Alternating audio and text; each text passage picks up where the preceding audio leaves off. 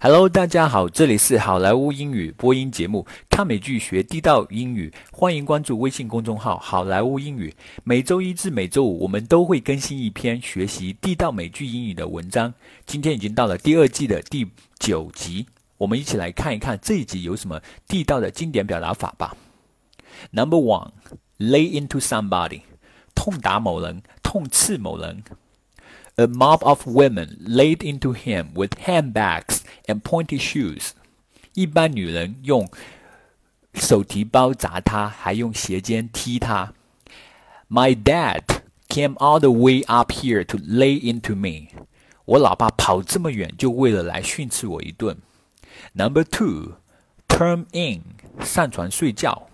Would you like some tea before you turn in？睡觉之前要不要来点茶呢？Number three, for a rainy day， 以备不时之需，以备急需之用。I don't want to spend this money. I would like to save it for a rainy day. 我不想花了这笔钱，我想存着以备不时之需。Number four, fall through，计划等破产、破灭、失败。If those promises fall through, remember you could be held liable.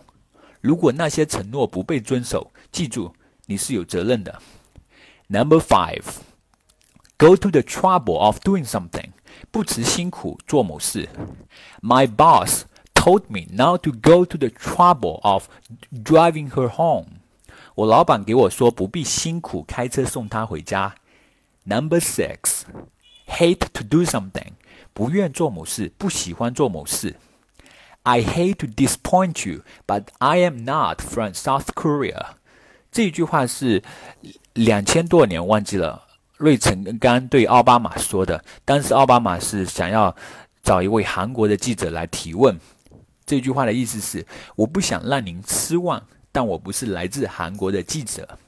Number seven, get to somebody，让某人心烦，让某人生气，影响某人。The noise really gets to me. Number eight, get worked up，为某件事儿生气动情。Don't get worked up, baby. I'll get you a new one tomorrow. 宝贝儿，别生气了，我明儿给你买一新的。Number nine, have somebody in one's pocket，控制住某人。Those people can be easily bought. I have most of them in my pockets。那些人好收买， 其中大部分已经在我的掌控之中了。